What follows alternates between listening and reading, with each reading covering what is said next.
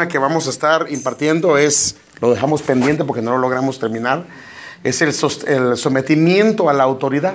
Vamos a ver la parte 3, quería hacerlo en una sola enseñanza, pero no nos dio tiempo, entonces eso vamos a hacer, el sometimiento a la autoridad.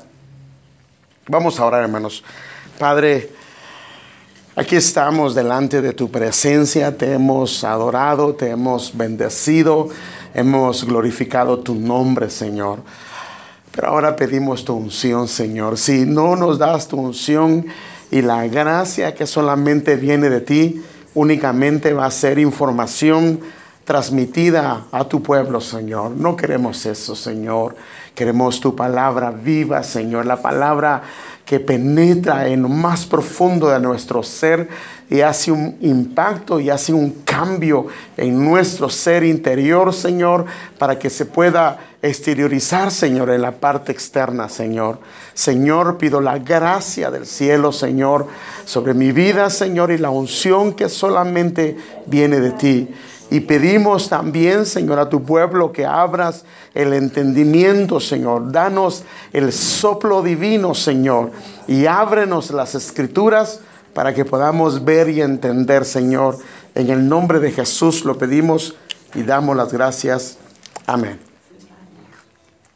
Ah, como se recordará, si quiere ver más de la autoridad, puede, hemos visto varias cosas, hermano, hemos visto la instrucción, lo que es la corrección y todo ese tipo de detalles, pero eso lo puede ver, puede pedirle a mi esposa los CDs si no los tiene, porque aquí llevamos como con unas siete clases que hemos visto, enseñanzas que hemos visto de esto, pero ¿cuál es el significado de la autoridad? Vimos que en el diccionario de la Real Academia, especialmente hay uno que me interesa, ahí tiene tres conceptos, pero ahí este se los di los tres la semana pasada, pero esta es la aptitud, es esa capacidad para hacerse obedecer o para influir sobre otras personas. Esa es autoridad. Por eso es que esa era la diferencia entre los fariseos y prácticamente el Señor Jesús. Decían, Él nos predica, pero Él sí tiene autoridad, porque hablaba de una manera diferente. Los otros enseñaban, pero prácticamente no había detrás de ello algo que lo respaldara, una vida que lo respaldara. Entonces es importante, y, leía a este hermano que les recomendé que leyeran, y decía él que... Ah, la repetición es una de las cosas que el Señor usa y el Señor dice, y esta se la repetirás a tus hijos. Y la palabra repetir es, ah, es, es, como, es ahondar, es como cuando una persona agarra, por ejemplo, ahora, es, ahora se, es diferente la manera como afilan los cuchillos, pero, pero antes los afilaban y les daban, ¿cuántas veces? con una vez que le hicieran así, le hacían el cuchillo, ya tenía filo, no les daban, repetían. Y cada vez que lo repetían, ¿qué hacían? Le daban más filo hasta que lo dejaban de una manera. Entonces, eso es la enseñanza. Entonces decía alguien, ¿verdad? Este, este hombre decía, y me dio risa lo que decía, dice, pero dice, esto es como qué anécdota, no, perdón, no anécdota, sino que le llaman como un ejemplo, una parábola, no sé, como esa anécdota, dice que aquel que le quiere enseñar a un perico a hablar, dice que para que el perico pueda hablar, el vocabulario del que le va a enseñar tiene que ser mayor que el perico. Y es cierto, ¿ah? Entonces, si le vamos a enseñar la escritura a nuestros hijos, el que la va a enseñar tiene que tener más conocimiento que el que le está enseñando. Y si le está enseñando con conocimiento, entonces el otro va a poder captar y recibir y retransmitirlo como corresponda. Entonces es importante esa parte. Entonces el versículo que vamos a usar hoy de base, ya lo vimos, pero vamos a ver algunas características más. Dice, sométase esta palabra sométase. Ahora, mire, esta versión me gusta porque dice toda alma. Porque una persona puede someterse en lo exterior, pero en su alma no estarlo. Amén. Entonces, por eso es que es importante que debe de ser en, en el alma. Dice, sométase toda persona, toda alma a las autoridades gobernantes, pero aquí hay una diferencia porque no solo dice a la autoridad, sino autoridad gobernante. Esto es muy diferente porque vamos a ver algunas diferencias de esto. Este sometimiento es un principio que fue establecido por el Señor y cuando hablamos de los niños tiene por supuesto el propósito que a través de la autoridad gobernante el niño se pueda someter y pueda aprender obediencia. Porque eso es a la larga el propósito, porque hermanos, la obediencia es lo que nos va a llevar prácticamente a agradar al Señor. El aprendizaje de la obediencia es íntimamente, está íntimamente ligada a la autoridad, pero no solo la autoridad en sí misma, sino una autoridad que se ejerce, una autoridad gobernante. Porque, por ejemplo, una persona puede, el papá y la mamá, una pregunta, ¿son figuras de autoridad dentro del hogar?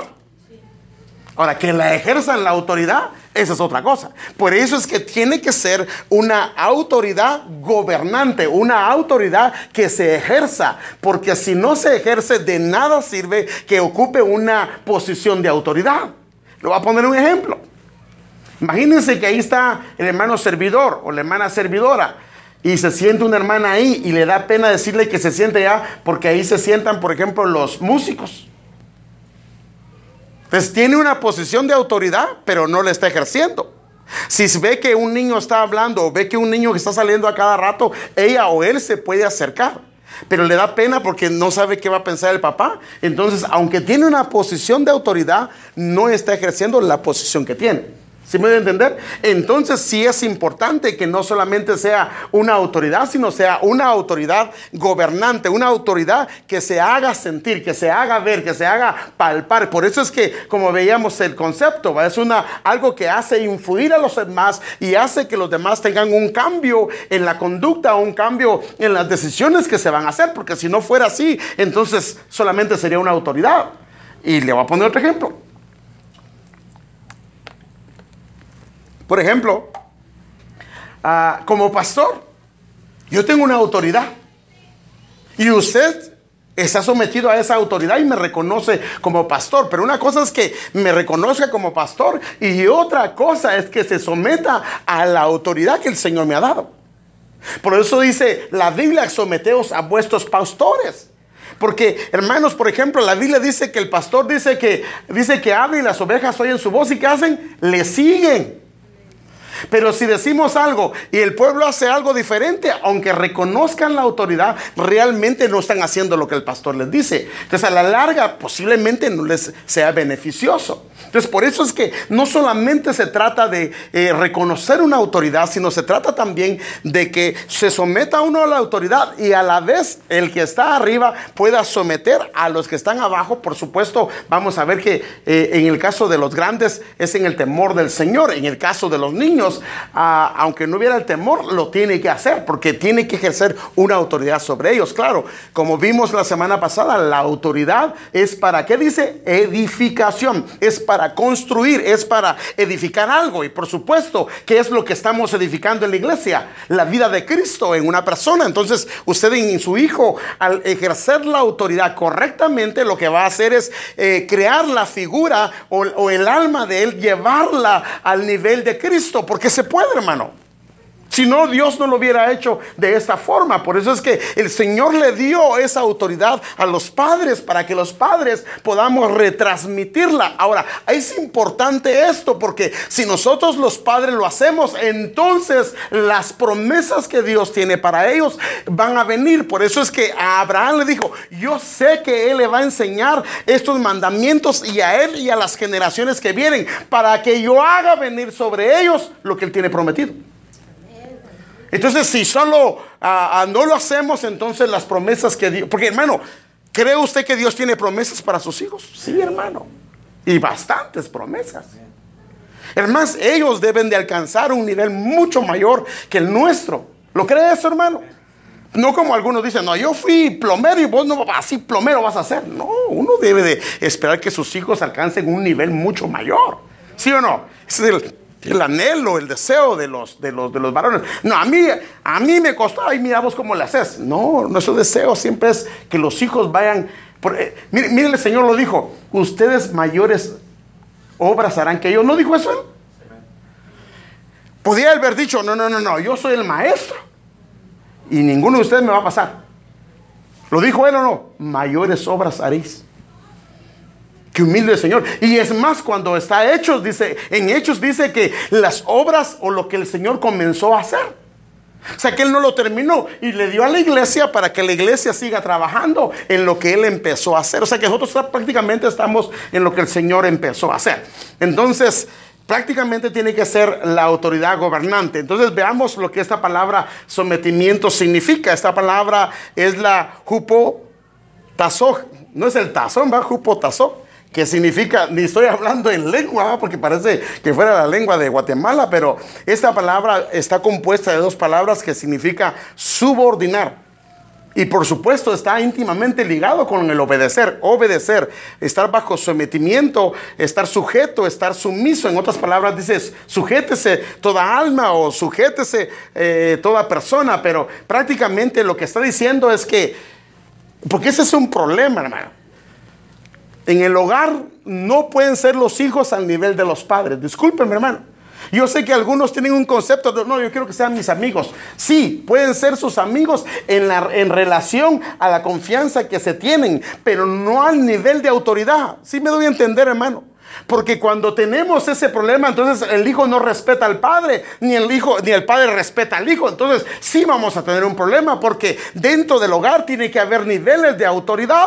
Si no, una persona no puede someter a la otra persona. Entonces, claro, no estamos hablando de niños ah, o, adolescentes, porque es una manera diferente de hacerlo. Ahora, mire lo hermoso, hermano amado, que esto se puede dar desde niño, por ejemplo. Agarra una matita a usted y la pone en un jardín, hermano, un, un arbolito de lo que sea.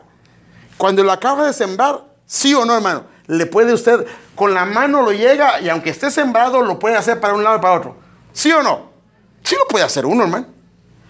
En la medida que va creciendo, eh, necesita más fuerza para poderlo menear. O sea, me refiero de, no, no, menear tanto, sino cambiarle el nivel, la dirección.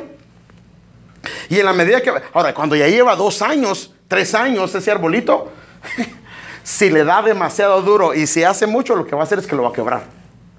Por eso es que hay una parte. Entonces, ahora, Estoy hablando esto porque voy a hablar aún de los niños de cuna, pero no significa que no haya esperanza. Aún siendo eh, eh, jóvenes de 2, 3, 4, 5, 6, 7, aún se puede. Claro, si ya son personas que tienen 18 años, ahí solamente hay que pedirle misericordia al Señor.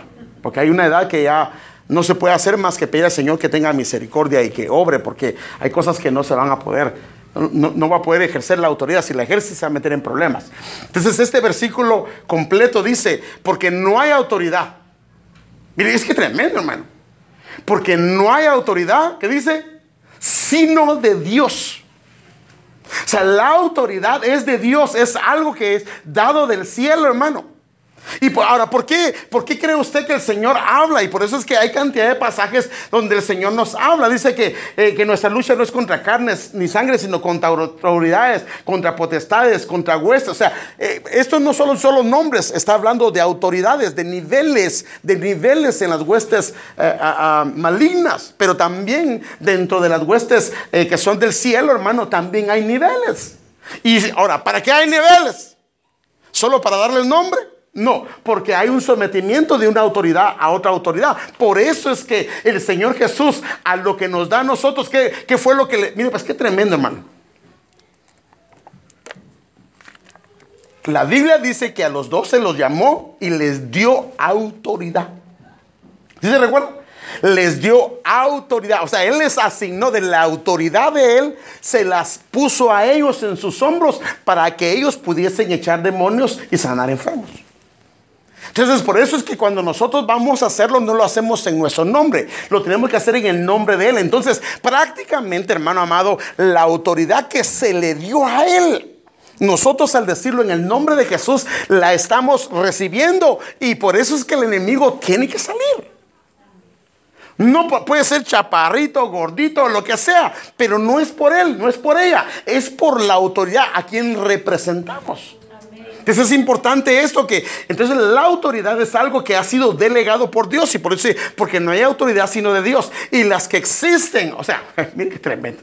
Y las que existen por Dios son instituidas.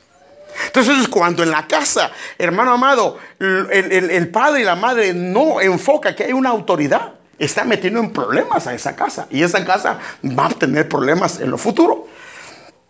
De manera que el que resiste, mire que dice, a la autoridad, Por eso es que nosotros tenemos que enseñarle a los niños, hermano, a los hijos en casa, lo que es la autoridad, porque si no, ellos terminan resistiendo al decreto o a los decretos establecidos por Dios.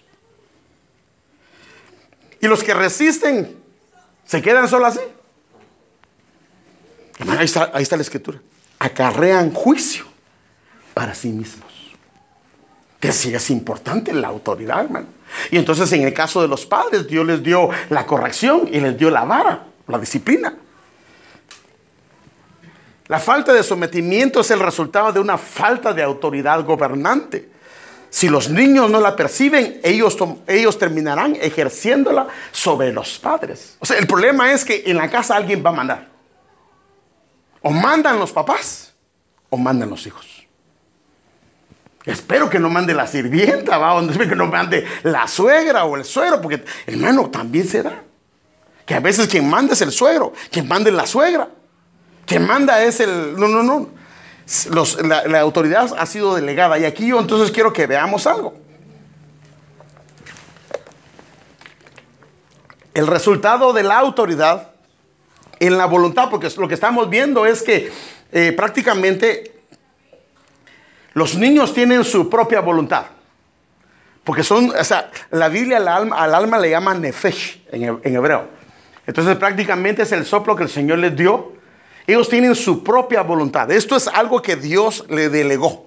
Ahora, el problema fue en, el, que dijo David que prácticamente en pecado que dijo, me concibo mi madre. Entonces prácticamente el alma que estaba en su origen eh, intacta, el pecado la trastocó y la trastoca prácticamente desde el nacimiento.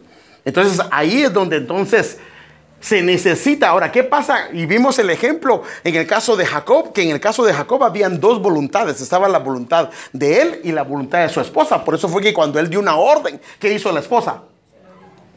¿Qué hizo la esposa? No apoyó la orden que había dado su esposo, sino lo que hizo fue que le cambió lo que el esposo hizo. ¿Y qué hizo? Hizo estragos en los hijos. Porque hasta, imagínense, pasaron 20 años peleados. Y entonces, inclusive, hermano, al hacer eso, eh, eh, eh, a Jacob se le privó, se le privó de tener a su padre. Y tuvo que ir a batallar al mundo. Entonces, prácticamente, los dos no pueden tener dos voluntades. Y por eso, hermanos, es que tenemos que ponernos de acuerdo. Por eso es que ponemos, que tenemos que hablar, hermano amado, porque increíble, hermano, pero estos muchachos son tan listos que entienden cuando el papá la tiene o la tiene la mamá. Y cuando están divididos, y no lo hacen conscientemente porque no lo hacen, pero ellos se van a donde les conviene. Entonces ellos no pueden. Por eso es que la Biblia dice, ustedes serán una sola ¿qué? carne. Es una sola carne, o sea, debería haber una sola voluntad. Y a veces si él no está de acuerdo y ella le dijo algo a ella o a él, entonces si no está de acuerdo, no se lo tiene que decir delante de los hijos, porque ahí ellos comienzan a ver la diferencia. Si ella no está de acuerdo con lo que él hizo, fíjese hermano que, pues uno de hombres muy arrebatado, hermano. Y varias veces discipliné a mis hijos de una manera incorrecta. De una manera incorrecta. Y ella nunca me dijo nada sino después me dijo, no estuvo bien, fue injusto lo que hiciste con ellos. Padre Santo, pero le tuve que pedir perdón a mis hijos. Pero no me lo dijo delante de ellos, sino me lo dijo aparte. Ahí se estaba mordiendo la lengua que quería decirlo, pero entonces ellos tienen que respetarse. Ella le tiene que dar el lugar a él y él le tiene que dar el lugar a ella. Para que entonces estos niños aprenden que en casa hay autoridad, que en casa hay alguien que manda. Perdón, yo sé que está un poco fuerte lo que estoy diciendo, pero ellos tienen que saber que en casa hay alguien que manda, hermano. Que ellos no pueden hacer, perdón, lo que se les dé la gana. No pueden. Mientras estén en casa, ya cuando se casen, si, si quieren ir a la iglesia, si ellos quieren agarrar tal camino, es su, es su rollo, hermano. Ahí no nos vamos a preocupar, vamos a clamar al Señor. Pero estando acá, ellos no pueden decidir si van a la iglesia o no. Ellos pueden decidir si les gusta o no. Ellos tienen que, no, no, véngase y se va conmigo y vamos a la iglesia. Y en la iglesia no puede ser el decir, yo aquí me siento porque aquí me gusta. No, no, aquí se sienta la par mía. Disculpen, hermano, pero eh, es que, ¿quién, ¿quién se va a preocupar de sus hijos? ¿Quién más se va a preocupar de sus hijos que usted de papá y de usted de mamá? Es que cuando está el servicio, usted los tiene que tener a la, a la par. Y entonces usted se da cuenta rápido si están adorando. Miren, hermanos, créame lo que le voy a decir. En ese sentido, mis hijos sabían que era bien estricto. Yo sí miraba, escúcheme bien, porque nosotros teníamos un devocional en casa todos los días. Si yo miraba a alguno de ellos abosteciendo, escúcheme bien. Hermano, ¿sabe qué hacía? Después del tiempo que teníamos, me lo llevaba diciendo, mi hijo, estamos en la presencia de Dios. No, mi hija, estamos en la presencia. Y le daba vara. Cuando estamos adorando al Señor es con respeto, es con reverencia. Un día había uno de ellos tocando el instrumento de mala gana en la iglesia, en una iglesia que estábamos, no aquí. Y le llamé, ¿sabes a quién estás tocando? Es al Señor. Si lo haces de mala gana, con Él te la vas a ver. Si no tienes deseo de tocarle, mejor siéntate y no toques. Yo sé que es un poco fuerte, hermano, pero es que, hermano, es que nosotros sabemos quién es Dios, hermano. Si ya más o menos hemos caminado en el asunto, sabemos que con Dios es bien delicado, hermano. Entonces, eh, eh, se enojaron un poquito y, mi esposa también, pero se sentó. No, porque los, ahora, ¿qué, qué si? Cuando estaban a la par, yo controlaba. Estaban adorando, ¿no? Hermano, es que esa es nuestra responsabilidad. No, no es, hermano, yo, mire, su hijo no está adorando al Señor. No, eso es mía. Es mía. Si alguien se mete, usted se va a enojar. Mejor usted agarre la responsabilidad. Ahora, claro, usted puede decir, ah, no, a mí yo hago lo que quiero. Está bien, está bien. Pero al final del camino, los frutos se ven. ¿Sí o no? Todo lo que, todo lo que hacemos al final, mire, si alguien dice, este es mi camino, el otro dice, este es mi camino, está bien. Pero al final se va a ver el fruto del camino que tomamos. Ahora, ¿qué es lo que todos deseamos? Que nuestros hijos lleguen al final del camino. ¿Sí o no, hermano? Bueno, entonces, a los padres primero se debe de someter entre ellos en el temor del Señor. Porque ese es un conflicto, hermano. Y no es una plática matrimonial, pero los padres deben de someterse. La esposa debe tener entendido la función del esposo y la esposa también la función del esposo y, viceversa. Y lo dice el Señor y eso lo dice el Señor dice en Efesios 5, 21 al 22, dice, sometiéndoos unos a otros en el temor de Cristo. Ahora, Acuérdense que aquí es diferente. Aquí no es sometiéndola debajo de la autoridad, sino sometiéndose en el temor. A los que se someten debajo de la autoridad es a los hijos. ¿Por qué no se puede someter debajo de la autoridad? Porque ellos son uno solo. Por eso tiene que ser, ¿cómo? En el temor del Cristo. Ahora, si no hay temor de... Por eso, hermano, mire, discúlpeme. Eh, mire, el hermano Sergio decía en una ocasión esto y recuerdo yo esto me dio mucha risa, pero es cierto. Dice, hay gente que llora en la iglesia. Está bien que lloren en la iglesia y que se quebranten. Yo también lloro en la iglesia. Pero decía él, pero si de llorar se tratara, la llorona estaría bien consagrada. El asunto no solo es de llorar, sino que hay que hacer cambios. Entonces, si una persona viene y el hombre no se somete en el amor del Señor a ella, ni ella a él, claro, ella tiene que estar sujeta en el aspecto de algunas condiciones espirituales. Entonces, ¿qué va a pasar? Entonces, realmente, aunque decimos que estamos en el temor de Cristo, no lo estamos. Y por eso le estaba hablando yo el, domingo, hermano, qué tremendo que cuando agarraron a Jonás, y le, hicieron el examen de que por qué es que andas acá. Dijo, ¿qué, profesión tienes? Ahí dijo, yo soy ah, hebreo de hebreos y soy profeta del Señor y temo al Señor. Es mentira, eso no es un lenguaje. Si realmente tuviera temor del Señor, jamás hubiera comprado el boleto para irse a Tarsis. Pero muchas veces usamos ese tipo de lenguaje. Entonces, es importante esto, ahora que dice acá. Entonces, las mujeres estén sometidas a sus propios maridos como al Señor. Entonces, se debe de someter, pero claro, no es lo mismo como un hijo, porque aquí estamos hablando de que Él va a someter la voluntad de ellos a ellos. Aquí es diferente, es un sometimiento en el gobierno dentro del hogar. ¿Qué es lo mejor para la casa? ¿Qué es lo mejor para el hogar? Entonces los padres tienen que, la autoridad la tienen que ejercer sobre los hijos. Normalmente quien más ejerce autoridad siempre la madre, porque es la que pasa más tiempo con ellos. Fíjese que si la madre hace su labor, el padre invertiría menos tiempo. Pero lo que pasa es que cuando llega a casa el papá, tu hijo se... Y, mire qué tremendo, y a veces, ah, mire, no, lo hacemos con ese hecho, pero ese tu hijo, mira cómo se portó. Casi que le dice que el otro no es su mamá. No, no, de verdad, no lo hacemos con ese hecho, pero, pero hermano, estamos hablando mal. O sea, cuando le dice, ese es tu hijo, el hijo lo oye y dice, entonces ella no es mi mamá. Hermanos, uno entiende todo eso, pero los niños lo entienden. Ellos lo reciben en su alma. Entonces nosotros, entonces los, los padres deben de ejercer la autoridad. Tienen que ejercerla. Ahora, si no la ejercen, de nada sirve que ellos dos sean la autoridad. Representan la autoridad, pero de nada sirve si no la ejercen sobre la vida de sus hijos. Ahora, el ejercicio de la autoridad, entonces lo que hace es que somete la voluntad de los niños en obediencia a ellos. Y al someterla en obediencia, entonces ellos comienzan a aprender lo que es la obediencia. No se puede aprender la obediencia si la voluntad no es sometida debajo de la voluntad del papá y la mamá. Entonces la voluntad de ellos tiene que ser sometida debajo de la voluntad de los papás. Y entonces el fruto de este sometimiento es lo que le llaman eh, eh, obediencia. Padre Santo. Mire, Jesús mismo fue sometido a una autoridad gobernante para que aprendiera obediencia. Y esto lo vemos en Hebreos 5.8. Dice, y aunque era hijo por lo que padeció, ¿qué dice? También aprendió la obediencia. ¿Por qué? Porque él tenía una autoridad. Fíjese qué tremendo, hermano. Era el hijo de Dios, pero tenía una autoridad. Por ejemplo, él llegó, mire pues, él llegó a donde Jesús estaba. ¿Qué estaba haciendo Jesús cuando se quedó en el templo? Estaba predicando, aprendiendo de la palabra. El pueblo dice, no, no, no, váyanse, ustedes son padres terrenales, que aquí me quedo, que hay ángeles que me cuidan. ¿Qué, por qué hiciste esto? Y se lo llevaron. Hizo caso, porque no era el tiempo para estar suelto.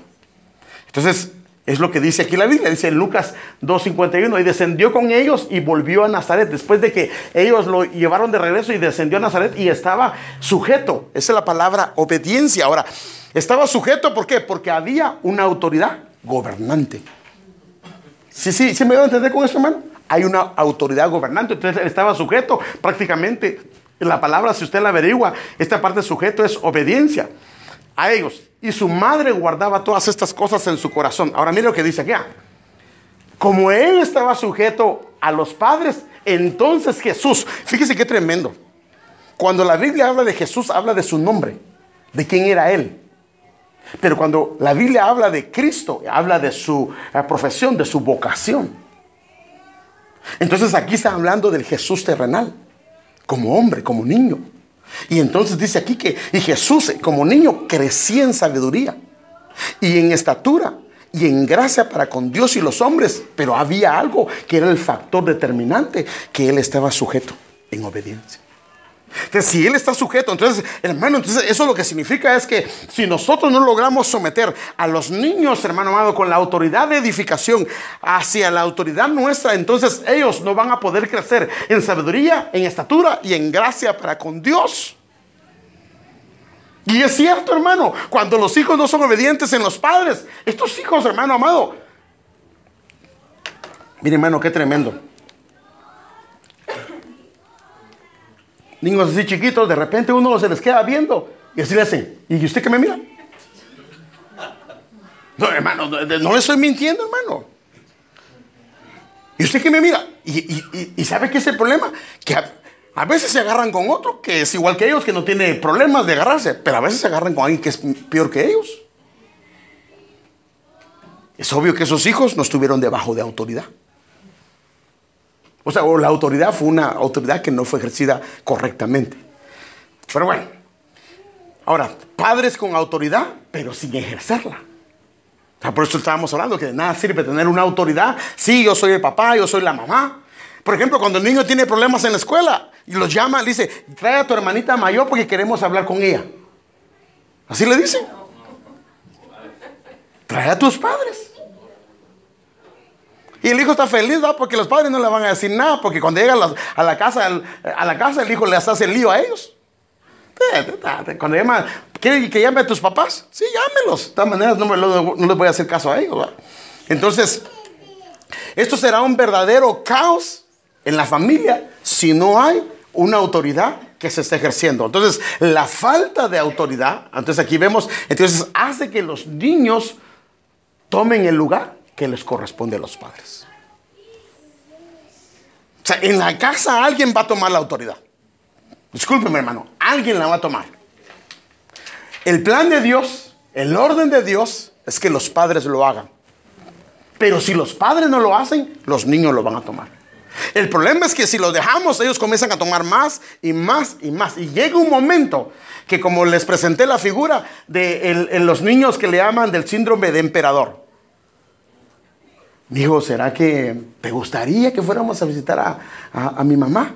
No, porque ahí me cae mal. Ah, va, entonces no. Mijo, ¿te gustan las pupusas? ¿Verdad que te gustan las pupusas? Y, no, eso no me gusta.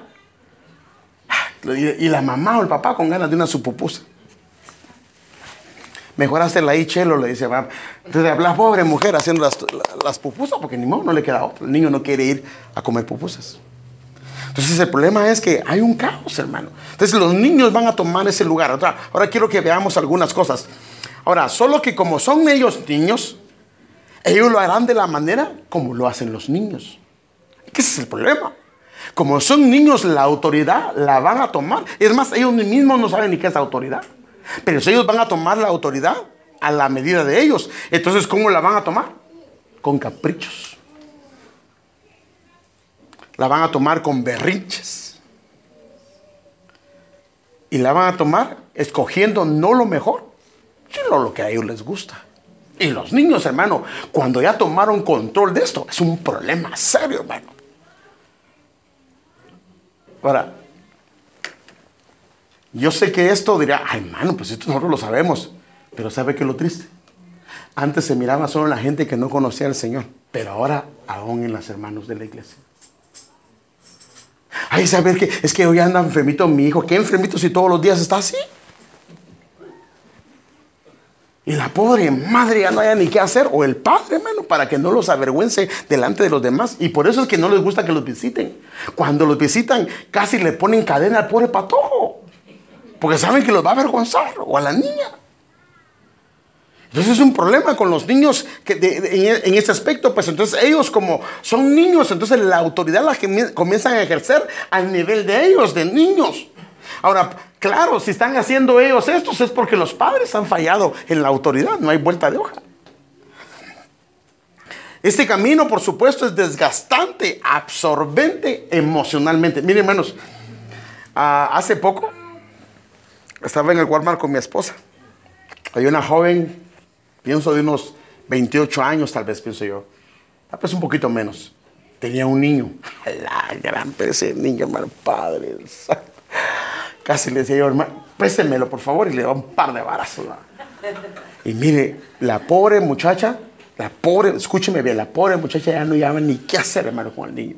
En la caja, mire el desastre que hacía, agarraba esto, lo tiraba, no, no, Y, y qué vergüenza delante de toda la gente, hermano. Y ella venía con su uniforme, y de cintas era. Y dije, oh, Padre Santo, esta pobre mujer anduvo todo el día, imagínese, hermano todo el día en su trabajo. Y llega a la casa y es el infierno. ¿Qué descanso tiene la pobre mujer? Entonces después le dice al marido, queremos tener otro hijo. Dice, ya no quiero solo uno, si con este tengo suficiente, es un diablito en casa. Hermano, el problema que hay es que ahora ella no, lo, no ha ejercido su autoridad como madre. Y entonces lo que pasó con el hijo que se le... Y, y claro, siempre hay esperanza, pero entre más pasa, es más cruel lo que uno tiene que hacer del lado humano, como se ve del lado humano. Ahora, este camino atrae frustración, limitaciones en cualquier actividad, porque entonces viene ya la persona como tiene problemas con los hijos porque no se sujetan y les hacen berrinches, eh, caprichos, entonces el hermano, la hermana o la persona ya no quiere salir a ningún lado, porque le da vergüenza lo que puede pasar si lo lleva a un padre. Porque la gente dice, ¿sabe qué hace la gente cuando mira a un niño así? Dice, pero por dentro está diciendo, ¡ala, qué madre, qué madre! ¿Sí o no? No, no, no me diga que no, no me diga que no. Usted dice, ay, Dios, sí, sí entiendo. Pero no, dentro de sus mente está diciendo, qué berrinchudo, ya le hubiera puesto en su lugar y una cantidad de cosas que comienza a decir. Porque a usted mismo y a mí mismo nos cae mal. Entonces, cuando pasa esto es que terminan las familias aislándose de otros, porque no quieren salir con los niños, hermano. Mire, la solución está en casa. Pero no como no quieren ejercer su autoridad. Entonces lo que terminan haciendo es cada vez le van cediendo más. Hermano. Esos hijos, ¿saben qué terminan haciendo al final? Terminan sonándole a los papás. Le terminan pegando, hermano.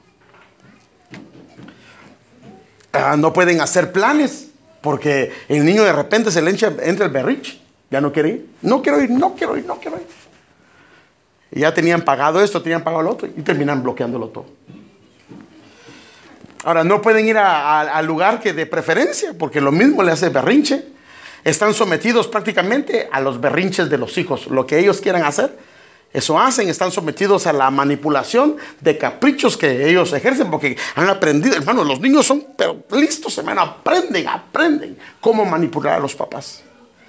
A la falta de limitaciones es una puerta que solo trae, por supuesto, sin sabores, porque prácticamente el niño, en vez de ser una bendición en casa, termina siendo un dolor de cabeza. Claro, si usted le pregunta a la mamá o al papá, ¿tu hijo es un dolor de cabeza? Le diría que no, porque se siente mal decir eso. Pero hablándolo honestamente, un niño que no le hace caso, ¿usted cree que no es un dolor de cabeza? Si cuando llega de su trabajo cansada quisiera que su hijo, hola mami, ¿cómo estás? Y quieres que te traiga un vasito de agua, ¡Ey! ¡Quiero comer! La pobre mujer bien cansada. Y, ¿sabe qué hacen con algunos? La, mamá le sirve y agarran la comida y la tiran. Ah, la comida, la idea, de, la idea de recoger la mamá y se la pone, ahora se lo come, va. Pero bueno, eso es otra cosa. Eso es otra cosa. Bueno, bueno, los niños que nunca, o las niñas que nunca se les sometió a la autoridad, a la larga terminarán maltratando prácticamente a las personas que les pusieron a cargo. Ah, si realmente amamos a nuestros hijos, debemos de seguir las instrucciones que han sido dadas por el Señor. Ahora, hermanos, lo estoy hablando, hermano, pero es que nosotros sabemos todo eso, sí, pero lo hacemos. Realmente nuestros hijos respetan nuestra autoridad. ¿Y sabe qué pasa? Miren, un día yo aprendí esto de un pastor, el pastor se llama Marvin Bayer, y dijo que había un problema con nosotros cuando corregimos a los hijos. Que muchas veces por lo que los vamos a corregir, esas faltas no son nada comparadas a las faltas que yo hice. Por ejemplo, uno fue más mal portado con los papás que lo que los hijos son con uno. Entonces uno evalúa ese, agarra ese nivel para decir, no es correcto que yo discipline a mis hijos. El asunto es este, que si yo no los disciplino, tampoco el Señor me va a disciplinar a mí. Entonces cuando uno los disciplina, lo que debe decir el Señor, de la manera que yo disciplino a mis hijos, por favor, no me dejes pasar nada a mí. Y cuando yo entendí eso, pues claro, lo que hacían mis hijos comparado con lo que yo dice mi mamá. Bueno, aunque no le dice tanto, porque dice mi mamá que era yo su hijo consentido. Nada, eso no dice ella, pero mis hermanos sí dicen. Pero bueno, no, no, tampoco. Mi, mi mujer dice que, que, mi papá nunca me dio vara, pues yo no recuerdo, pero mi papá creo que sí. Pero eso es otro rollo. Bueno, entonces, Proverbios 23, 14, porque a veces se porta bien, pues no le van a dar vara. Entonces, la ahora, pero sí la necesita uno. Pero el problema es cuando se tiene muchos hijos, que a veces se le deja pasar muchas cosas. La disciplina física bien puede salvarlos de la muerte. Eso dice Proverbios 23, 14 en la versión NTV. Mire lo que dice. La disciplina física, la vara, bien, no está hablando de, escúcheme bien, y esto es incorrecto, pero eso lo vamos a hacer porque vamos a ver cómo se aplica la vara. Hay una manera de hacerlo.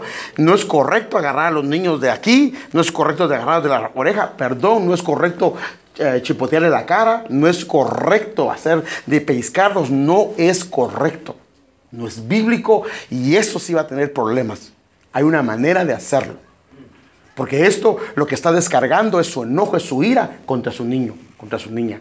Y esto lo único que hace es que le... Mire, pues cuando una persona hace esto o, lo pellizca o le tortea la cara, lo único que hace es que le crea temor hacia usted, pero no respeto. ¿Por qué? Porque el castigo va hacia, la, hacia el individuo, pero lo que es la disciplina va hacia la conducta. Entonces por eso es que debe ser disciplina, para que lo que cambie es la conducta y no le tenga temor al padre. Porque si no, él le tiene temor mientras es chiquito, pero llega un momento que crecen, ¿no? Y hasta se le pueden enfrentar. Sí ha pasado mucho con eso. Hay hijos que los papás le dieron por todos lados y los hicieron mal, y ya cuando están grandes se les ponen al brinco, hermano. Ya no pueden hacer lo mismo.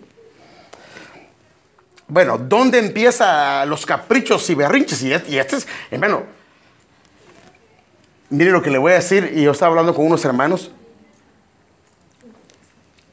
que hay tantas cosas que inician en casa, pero nosotros no le tomamos importancia. Déjeme darle un ejemplo de la desnudez. Aquí hemos hablado, hermano, y por favor las hermanas deben de vestirse correctamente. Miren, los hombres que venimos acá, no todos hemos sido tratados en algunas áreas. Algunas áreas todavía el Señor está trabajándonos. Solo el Señor sabe qué áreas tiene cada uno. Entonces, las mujeres si se visten deshonestamente van a crear problemas en los varones. Entonces, tiene que tener cuidado cómo se sienta, tiene que tener cuidado cómo se viste. Ahora, ¿qué pasa con los niños y con las niñas especialmente? Yo, sé que algunos de ustedes también me pueden ver hasta extremista, pero tengo que decírselo. Le voy a poner un ejemplo. ¿Por qué las hermanas a veces visten con falda corta? Y, y sabe que algunas honestamente le dicen, yo no me siento mal. Yo no me siento mal. Y fíjese que si eso lo dicen de verdad, ¿sabe qué pasó? Que a esa hermana o a esa hermana cuando era niña, sin darnos cuenta se le comienza a vestir con falditas cortas, desde la niñez. Entonces para ella se vuelve normal. Entonces crece y claro, eh, a la niña en la iglesia no se le ve tan mal de que la niña se, vista con faldita corta o con su chorcito bien pegadito acá, no se le ve mal. El problema es que ella crece con ese entendimiento que no es mal. Entonces después ella misma no se ve mal. Entonces ¿dónde debería de empezar? en casa, no permitiendo. Entonces esa niña, si en casa se le enseña que debe de usar hasta la rodilla mínimo, ella se va a sentir mal si algún día se pone una falda más arriba de eso. Hermanos, a veces los niños son expuestos. Hermanos, sabe, sabe hermano, discúlpeme lo que le voy a decir. Sabe que a veces... Usted sabe que la iglesia es un hospital, ¿sí o no? ¿Sí o no? Solo Dios sabe la gente de las debilidades. Y si hay pedofilios a veces dentro de la iglesia que pueden tocar a la niña, hermano, discúlpeme, hermano. Pues nosotros hagamos lo que nos corresponde, vestir a los niños y a las niñas correctamente, por el bien de ellos. Y por favor, tómelo como un consejo pastoral. Es lo que yo he observado, lo que he visto, hermano amado.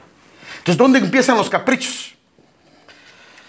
En la vida todo tiene un principio, tiene un inicio, para lo bueno como para lo malo. Eh, todo empieza donde menos le tomamos importancia y es en la cuna.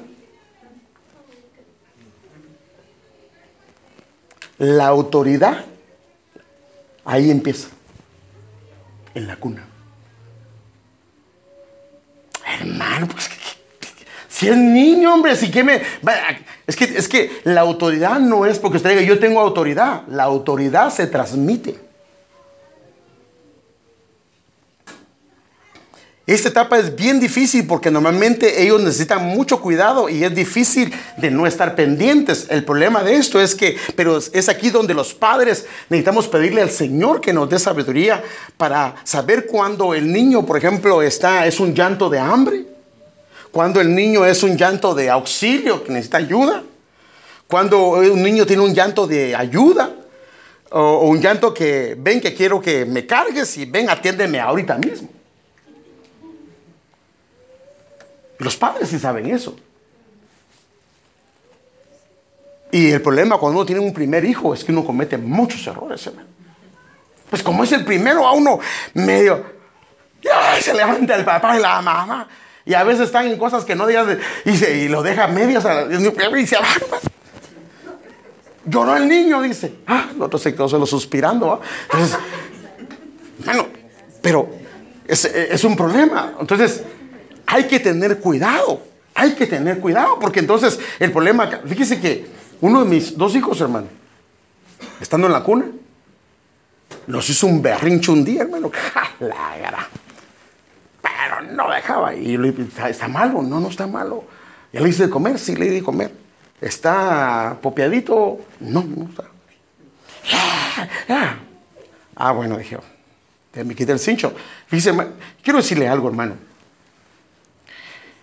¿Cómo quisiera yo tener haber tenido entendimiento de muchas cosas que hoy comprendo y entiendo? Algunos de ustedes, hermano, tienen la bendición de recibir cosas que nosotros no recibimos. Hermano, perdóneme, pero antes en las iglesias había muchos mensajes, pero no, había mucha enseñanza con respecto a estas cosas. De verdad, hermano, a los jóvenes te los digo. No había, no había tanto detalle.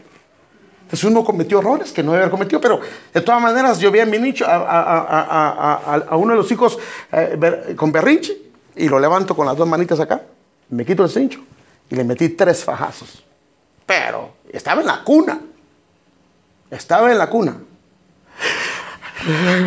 Y claro, mi esposa se le fue el alma, hermano. Pero ¿sabe qué? Nunca más nos volvió a hacer un berrinche. Nunca más. Él tenía que saber quién tiene la autoridad en casa. Entonces, el problema es que ahí empieza. Entonces venimos y por eso digo, Claro, también sería prueba que el niño tiene hambre, que aguante, que ayune, porque yo también estoy ayunando. No, tampoco. Ah, eso, eso, sería injusto, ¿se me entiende? Sí sería injusto, que ayune porque yo también estoy ayunando. No, eh, yo no tengo hambre, él no debe tener tampoco hambre. No, hermano, no, si está en la cuna y ya tiene hambre, ¿qué hay que hacer? Los niños, ¿cuántas veces comen? Varias. Entonces el niño es entendible que, que tenga que comer. No puedo obligarlo, no puedo obligarlo. Desde este lugar tan inofensivo empieza la manipulación de los hijos. No puede ser, hermano. Sí, ahí empieza. Yo le agradezco al Señor porque aunque no tenía mucho entendimiento, lo poquito que tenía, se lo apliqué a mis hijos. Y perdone lo que voy a decirle, hermano ninguno de los dos nunca me ha levantado la voz. El otro está grandote, si el otro se me pone al brinco, me cae encima y me aplasta, hermano. Si le hago yo el brinco, está grandote. Y si me hace luchitas, ya me, me llevó la tristeza. ¿Sabe que estoy frito? Y sabe que aún a veces, no teniendo razón, le he llamado la atención. Y solo agachó la cabeza. Yo sé que está molesto. Porque uno sabe cuando lo está llamando la atención. Hay cosas que los hijos no quieren recibir, ¿sí o no? ¿Sí o no? Hay cosas que los hijos sabe que no, no lo están recibiendo, pero ahí están calladitos. Imagínense que, ¿y vos qué? ¿Y por qué me estás diciendo eso? ¿Por qué no decís? Ah, la gran. Ya, claro, es una edad donde ya no hay mucho que hacer. Más que mejor agarre una pistola. Imagínense que cuando está en casa, está sin pistola y entra a su casa, agarra a su escuadra. No, hermano, entonces, entonces, fíjese, pues, entonces, en casa, fíjese que yo sé que, ah, pero sabe que eso le hacen a los elefantes de niños. ¿Sabe que al elefante le ponen una, cuando está pequeñito, le ponen ah, una argolla, no sé, o cadena, pero es cadena chiquita, se la ponen amarrada a un tronquito ahí. Y ya cuando el, elefante está grandote, hermano, ese elefante es de verdad, con la fuerza que tiene, él puede arrancar eso y se lo puede llevar. Y no lo hace. No lo hace. Porque en su interior, porque sabe que los animales también tienen alma, en su interior, en su interior, el animal ya aprendió. Entonces nosotros podemos hacer, y no con eso estoy comparando a los niños con animales, no, no, por favor no lo vaya a tomar así, sino a lo que me refiero yo es el trabajo que Dios nos ha dado como padres en el alma de nuestros hijos. Todos, hermanos, todos, sin excepción. La Biblia dice que la necedad está ligada al niño. Así lo dice, hermano. Así lo dice, no importa, eh, que, solo que hay unos, y lo vimos la semana pasada, eso voy a enseñar un poquito más, hay unos que la tienen más que en otro por el temperamento, no es porque sean más rebeldes, sino es el tipo de temperamento que ellos tienen, pero está ahí, hermano, está ahí. Entonces, ¿qué debo de hacer cuando los niños están bien, están cómodos y no les hace falta nada, pero siguen llorando? ¿Qué hay que hacer? ¿Qué hay que hacer? Déjelo llorar. Ah, no, hermano, como eso es muy cruel. Déjelo llorar. Déjelo llorar. Es más, hasta va a dormir mejor, porque después de llorar y llorar, y ahora le puedo asegurar que va a llorar dos, tres días así, y después ya no lo va a hacer. Claro, la primera parte, la, la tentación, va, está llorando, ay, y uno al otro se mira y dice, ¿qué hacemos? El pastor dijo que, que no lo dejáramos llorar. Claro, si ya lleva tres días llorando, no, ¿verdad? por favor. no me refiero yo, claro. O sea, por eso la mamá, mire, yo pienso que en ese aspecto la mamá llega a tener ese entendimiento, ese entendimiento cuando el niño es por enfermedad. ¿Sí o no, hermanas? La semana ya tiene ese, ese tacto de saber cuándo es porque no le ha dado comer o algo por el estilo. Si todo eso está cubierto, fíjese que mi esposa, qué tremenda ella sabe qué hacía con los niños cuando comenzaban. Yo creo que les comencé, por, yo creo que mayugados aparecían los pobres patojos porque comenzaba a apretarles por todos lados. Y, muchas veces cuando llegaba con el doctor, fíjese que le duele el oído. ¿Y usted cómo sabe? Ah, pues ya lo había tentado por todos lados, viendo donde, pues donde ella oía que el niño gritaba más, es que ese era el lugar. Ella se le llevaba al doctor, ella le decía que era lo que, entonces le daban la medicina. Entonces usted puede, si detecta que todo eso no hay ningún lugar malo, pues entonces entrarle a donde es. Bueno, aquí entra el consejo del Señor, Él nos dice lo que se debe de hacer. Entonces, ahora, ¿se puede aplicar aún siendo en la cuna vara? Sí, sí se puede aplicar. Sí se puede aplicar. Claro, no le va a aplicar una vara, porque hay, hay diferentes. Fíjese que le pedí un favor a una mi hermana que me mande unas varas, porque le quiero enseñar algunas varas. Y claro, no me vayas a grabar porque ahorita con las demandas hay que tener cuidado, pero tengo que darle el consejo de parte del Señor. Pero hay varas chiquitas así, miren. Son prácticamente, la vara es como una paleta, haga que cuentes una paleta, una paleta de este vuelo. Al niño que está en cuna, con paleta le puede dar. No tanto, ahora, no debe ser enojado, no, no, no, no, tiene que estar tranquilo porque usted le puede transmitir lo que es, le puede transmitir ira, le puede transmitir cólera y eso no está bien. Entonces deje que el Señor lo apacigüe, que se tranquilice, y ya después de que esté tranquilito, va y le mete tres. Pero no, no en las pompis, pero eso lo vamos a hacer en la aplicación de la vara, pero no con enojo. Y créame, hermano, el niño va a aprender, la niña. Entonces, ¿qué nos ha dado Dios? La vara y la reprensión. Dan sabiduría, pero el niño y esta, padre, esta, esta parte del niño, o sea, por eso aquí podemos ver desde dónde. El niño es un ar esta, esa Biblia que dice el niño, te está hablando de la vara y la reprensión. Ahora, les hablé que lo primero que se usa es la reprensión. La reprensión es la corrección. Entonces, por ejemplo, si el niño es pequeño, se le comienza a castigar. No, cuando hablo de castigo, no me estoy refiriendo a jalar la oreja, la nariz o no, no, no. El castigo me refiero a limitaciones. Por ejemplo, dice, no, no, no. ¿Te gusta jugar con eso? No te voy a dejar jugar. ¿Hay un programa que te gusta? No te lo voy a poner. Ese tipo de castigo, a eso me refiero. Entonces, eso es lo primero que aplica cuando es la disciplina. Pero si eso no funciona, entonces ya va a la vara. Y créanme, funciona. Hermanos, ah, conozco cantidad de hombres y mujeres que han usado la vara y ha funcionado. Hermano, inclusive, ¿sabe una cosa, hermano? A uno de esos padres la aplicaron mal con nosotros. ¿Sí o no? Porque nos daban donde, donde podían y lo hacían como que ellos podían. Pero eso nos ayudó. Pues la verdad, hermano. Tal vez no fue como debería ser, pero nos ayudó. Imagínense haciéndola con el modelo de Dios. El beneficio y la bendición que va a traer a estos niños. Entonces, este, entonces la vara se puede pasar porque este niño prácticamente dice que es un ar. Esto dice, es un muchacho que es de la edad de la infancia hasta la adolescencia. Pero yo quiero que veamos dónde se aplica la vara, porque también hay, hay un lugar. Entonces, eh, y, cómo es que se va aplicando más y menos a tales edades. ¿Esto significa que a los niños grandes no se les pueda disciplinar?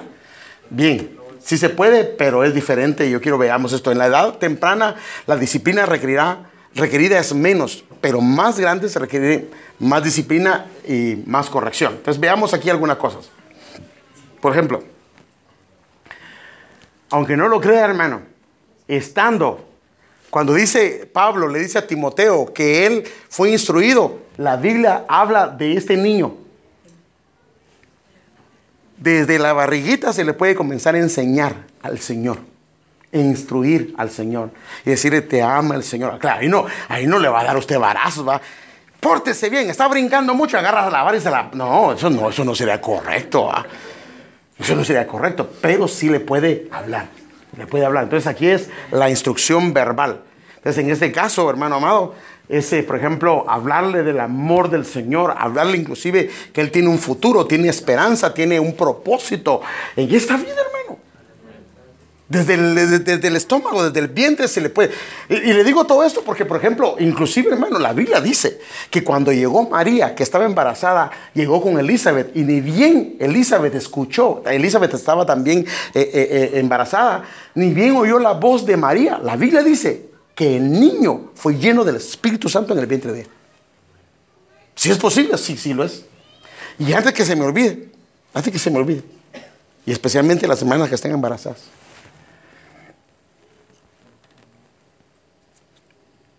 Eso lo digo en una plática de matrimonios en un restaurante. Y eso lo explicó el apóstol, el apóstol Sergio. Y de verdad es cierto.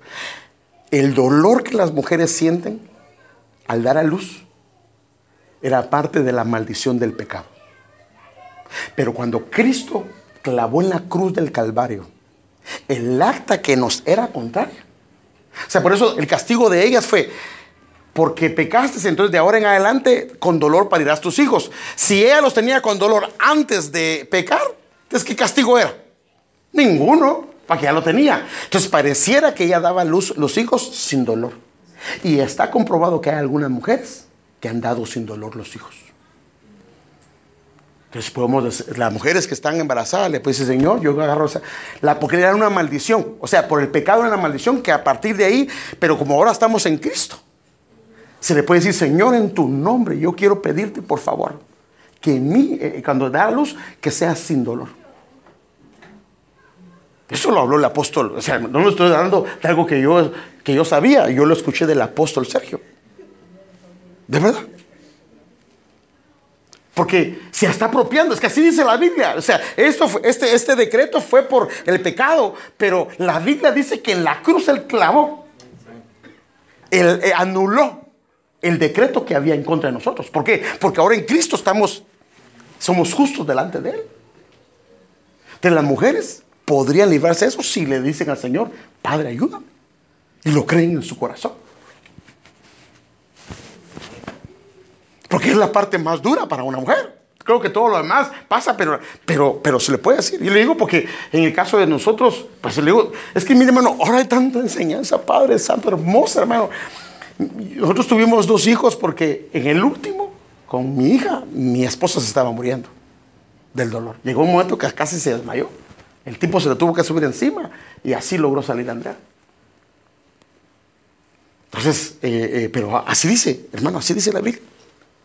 Y cuando yo oí eso del apóstol, dije, wow, tiene razón.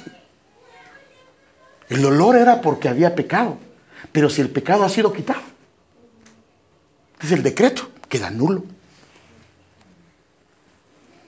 Wow, qué tremendo. ¿ah? Bueno, ahora venimos a este otro niño.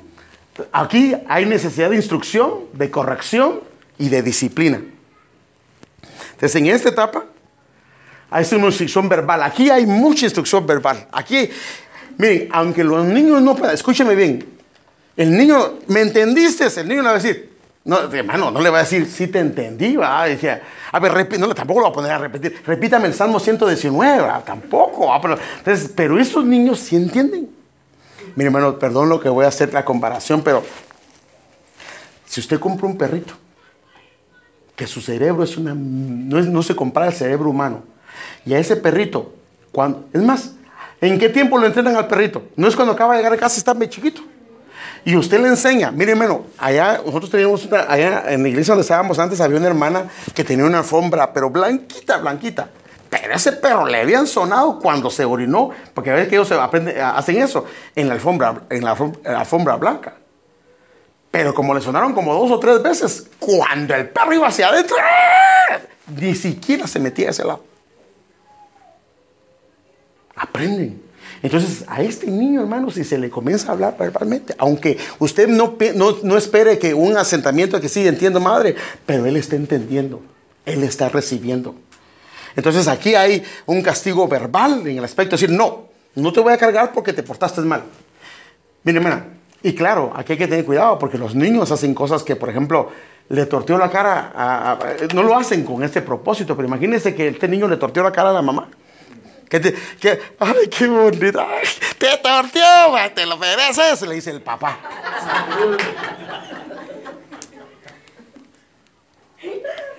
lo que yo no pude hacer, dice papá o la mamá. ¿va? No, hermano, entonces el niño agarra más alas, ¿va? Entonces, ¿qué va a hacer la próxima? Ya no va a agarrar solo una, va a agarrar las dos.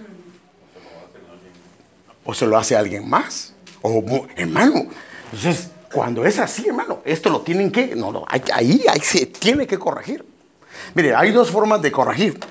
Si es gente de confianza, porque tampoco se trata de avergonzar a los niños. Si es gente de pues yo estoy con mis papás, ahí yo puedo agarrar al niño, me lo llevo al cuarto y lo disciplino. Pero si estoy con hermanos, entonces solo digo, cuando lleguemos a casa. Pero cuando lleguemos a casa, ¿sabe qué van a hacer ellos? Lo que no hacen, le van a traer cafecito, le van a traer sus... O sea, le van a hacer algo para... Porque ellos, ellos saben. Y lo que quieren es ganarse a un pequeñito hermano. Se lo quieren ganar. Y sabe que es ahí donde uno, donde uno cede. Porque cuando ve uno que comienzan a hacer eso, se, ah, se la va a dejar pasar. Ah, ahí. Eso fue lo peor. No. ¿Sabe qué es lo bueno de hacerlo así? Que lo puede llevar al cuarto y no tiene ninguna ira. Porque nunca debe disciplinarlos con ira. Nunca, hermano. Eso se transmite. Entonces va, y claro, tuvo que haber habido allá antes una explicación, va. Mija o mi hijo, usted tiene que respetarme. Así, así. Así yo le digo, mija, porque a veces los niños, tampoco estoy diciendo yo que los haga un cero a la izquierda, porque también yo he visto papás que llegan los niños, están ahí, que quieren hablarle algo y ellos no le hacen caso, porque están hablando con un adulto. No, eso no está correcto tampoco. Si el niño se va ahí, eh, hermano, me permite un momentito, por favor, sí, mi hija. Que él sepa que tiene su papá, que él sepa que tiene su mamá. Porque algunos no le hacen ni caso, porque están con el hermano fulano o el hermano, no, eso no es correcto. Pero, con, pero el niño sabe cómo es que debe hacerlo. Entonces, este es un castigo verbal a que se aplica acá. Es una disciplina con vara, pero claro, una, es algo moderado. Algo a su nivel, algo, pero le digo, o sea, mi hijo estaba de este tamaño. Ya les dije, mi hijo estaba de este tamaño. Nunca más, hermano. Nunca más. Ahora, ¿quién cree que le dolió más cuando le dimos vara, hermano? Pues a uno, hermano. No, no, de verdad, es a uno que le duele más, hermano. Porque uno sufre, hermano. Uno sufre cuando está haciendo. Pero era necesario. Ahora, ahora esa es la parte que, ese sufrimiento es el que no quieren pagar los padres que no quieren disciplinar. Pero el sufrimiento que pagan es mayor. Entonces, ahora, en esta etapa, estas, estas dos etapas, entra la instrucción, la corrección y aquí sí entra mucha disciplina con vara. ¿Y sabe qué hacía yo en mi casa? En mi casa teníamos la vara colgada, hermanos. En un lugar. Ellos, porque ellos a cada rato pasaban y la miraban. Si iban a hacer algo, la miraban, hermano. Por lo menos la habían pensado, ¿ah? La pensaron. Y algunos hermanos se nos ponían doble pantalón cuando les tocaba, porque ya sabían. Pero le quitábamos, no, bueno, yo nunca, yo nunca le quité el pantaloncito, siempre lo hice con pantalón. Pero, pero mire, hermano, así era la, eso lo vamos a ver en la aplicación de la vara. La vara no era así. Y era una, esa vara era más gruesa, era así de grueso, así de grueso. Era así de ancha. Y así, desde alto. ¡Fa! ¡Fa! Hermano, créame, tres veces. Pero créame, hermano, créame, hermano. Entendía. Y algo lo hizo Dios en esta parte de las pompis que ellos aprenden. Bueno. Nosotros exponemos la palabra, la gente debe decir, ah, no, yo eso no va a ser, eso es muy cruel. Bueno, está bien, la Biblia lo dice, bien. Pero queremos batallar menos con ellos. Hagamos lo que el Señor dice que hagamos. Entonces, en la disciplina con vara, aquí se aplica más. Ahora, en esta parte de acá, hay mucha instrucción verbal, porque ellos necesitan seguir aprendiendo. Ellos no dejan de aprender, hermano. Hay mucha instrucción verbal. En esta parte de acá, uh, el castigo en actividades. Aquí se tiene que aplicar, porque ellos tienen actividades, no, que se quieren ir a tal actividad en tal lugar. Mijo, si usted no hace caso, se acuerda que se va a ir con los muchachos aquel día, no lo voy a dejar ir si usted se sigue portando mal. Ya le dije que no haga esto. Ah, ¿Le importa un comer? No lo deja ir. Ahora, viene el pastor y le dice, hermano, déjele al niño. ¿Qué tiene que hacer? ¿Está bien? No. Que se respete lo que usted dijo. Amén. Aunque le hable el pastor. ¿Por qué? Porque si no el niño no va a aprender. En la casa, ¿quién es la autoridad? ¿El pastor o usted? Es usted. Nosotros no nos podemos meter ahí, hermano. Nosotros no nos podemos meter ahí, es el, es el papá, es la autoridad. Y si él dice, mire hermano, y es increíble que la Biblia dice que los padres inclusive podían anular compromisos que la hija hacía. Y aquí, por supuesto, la disciplina con vara se aplica bastante. Ahora, claro, mire hermano, si lo hizo de acá, créame, cada vez la vara es menos, menos, menos. Ahora, la instrucción acá corrección y disciplina también se aplica. Este es ya el adolescente, pero por supuesto es menor hermanos. Ah, aquí es instrucción, sí, la instrucción no deja de estar. La instrucción no deja de darse dentro del hogar. Porque siempre al nivel de los hijos se les va enseñando algunas cosas. Este, el castigo en actividades, y, a esto, y esto sí la sienten, hermano. Aquí se aplica mucho, ¿sabe, sabe que en esta, en esta edad se aplica mucho castigo en el aspecto de actividades? No, no vas a ir. Claro, por favor, no se vengue, porque también de, la disciplina y la venganza hay una línea tan delgadita. Si usted no le había dicho al niño que se portaba mal por tal cosa, que no se iba a tal lado, si no se lo había dicho, ahora si lo hizo, no se vengue diciendo ahora ya no vas. Sino si ahora si se lo anunció, mi hijo, si te portas mal en esto, en esto, en esto, no vas a ir a, ahí es diferente. Pero si no le dijo nada y le aplica ese castigo, esa es una venganza y eso no está correcto. Porque también podemos manipular de esa forma, entonces no es correcto. Entonces, en esta edad, especialmente, entra mucho castigo a nivel de actividades. No, no vas a hacer esto. ¿Te gusta ver jugar tal cosa? no, lo vas a hacer. Pero mamá, no lo vas a hacer. Ahora, tiene, a nosotros los padres tenemos que mantenernos firmes, firmes, hermano. Por eso es autoridad. Si no, no fuera autoridad. Amén. Si no, no fuera autoridad. Si, no fuera un policía como de Guatemala, ¿va? que llega el niño y le da una mordida, ¿va? ¿Y qué hace el, de Guatemala? Cede. Tiene que ser uno como los gringos, ¿va? que no cede. Aquí si le da dinero uno al policía, le llama a otro y se lo llevan bien enchachadito para, la, para el bote, hermano. Entonces, no, no, no tiene que ser así. ¿va? Entonces, disciplina con vara va a depender. O sea, aquí, hermanos, la verdad es que la vara se aplica muy, muy poco. Sí se puede aplicar pero es muy poco. Porque aquí, si no se tiene cuidado con la vara, máxime, escúcheme bien, máxime, si llegaron a visitar unos amigos y se lleva a este muchacho para adentro, vente, te voy a ir a dar vara. Hermano, lo va, lo va a avergonzar. La muchacha lo va a avergonzar. Eso no sería correcto. Entonces eso tiene que ser algo diferente, porque esos no van a llorar, no van a pensar que se van a poner a llorar como estos, estos, estos dos son escandalosos, hermano. Sienten como que se están muriendo, hermano, y por eso uno ya casi le quiere parar a la, a la segundo, al segundo embarazo. No, no pare, no pare. Esos no van a llorar, esos no lloran, no lloran.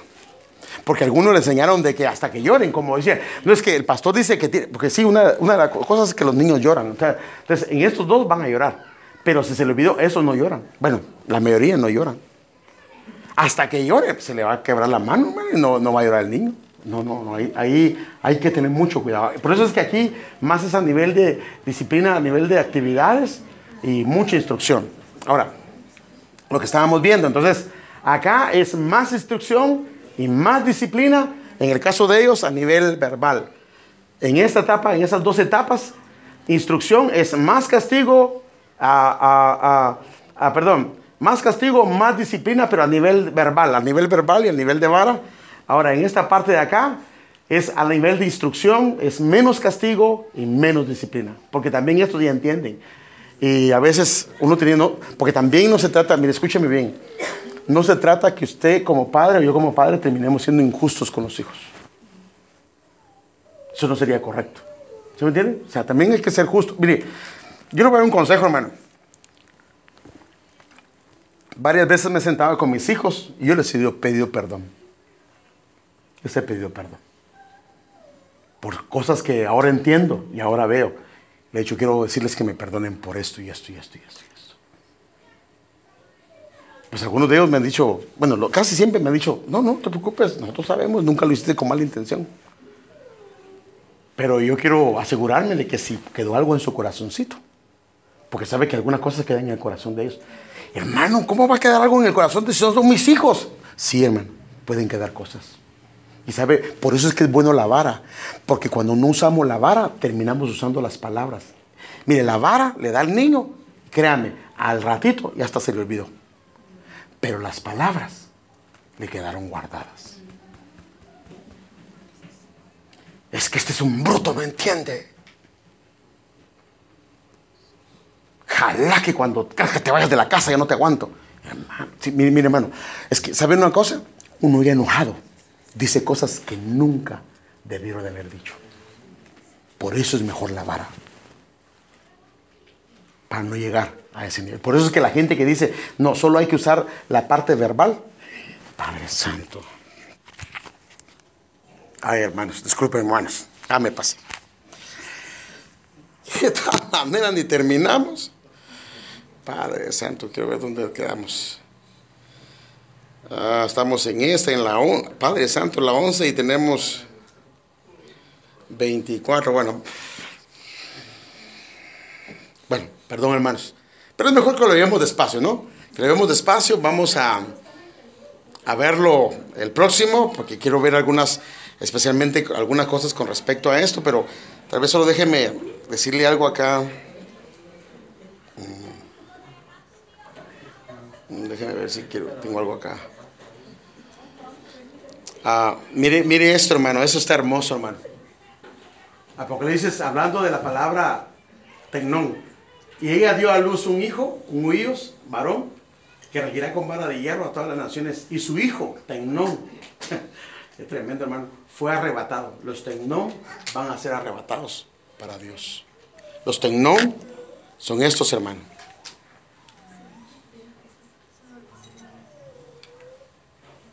Los hijos pueden ser llevados con el Señor también.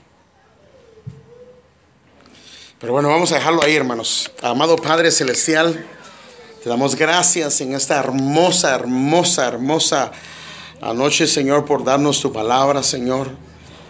Padre, nosotros solo podemos exponerla, Señor, y queremos pedirte que nos ayudes a ponerla en práctica.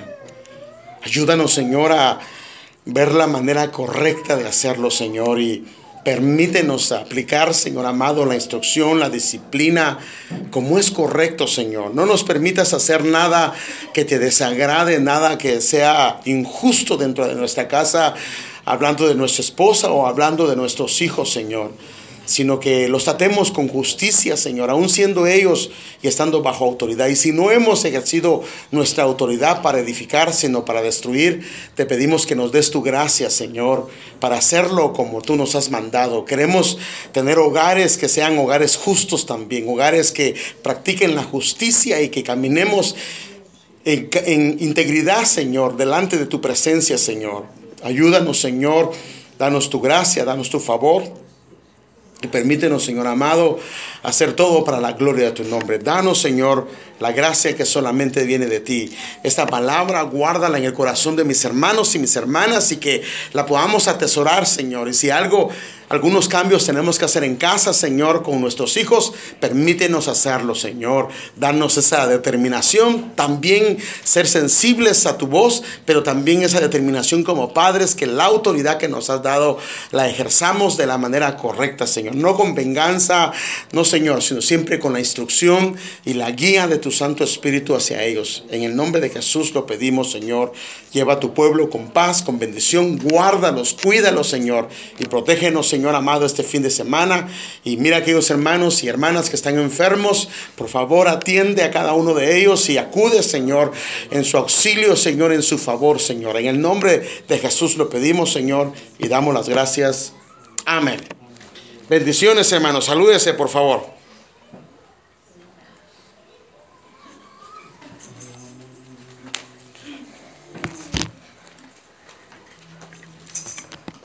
Salúdese, salúdese.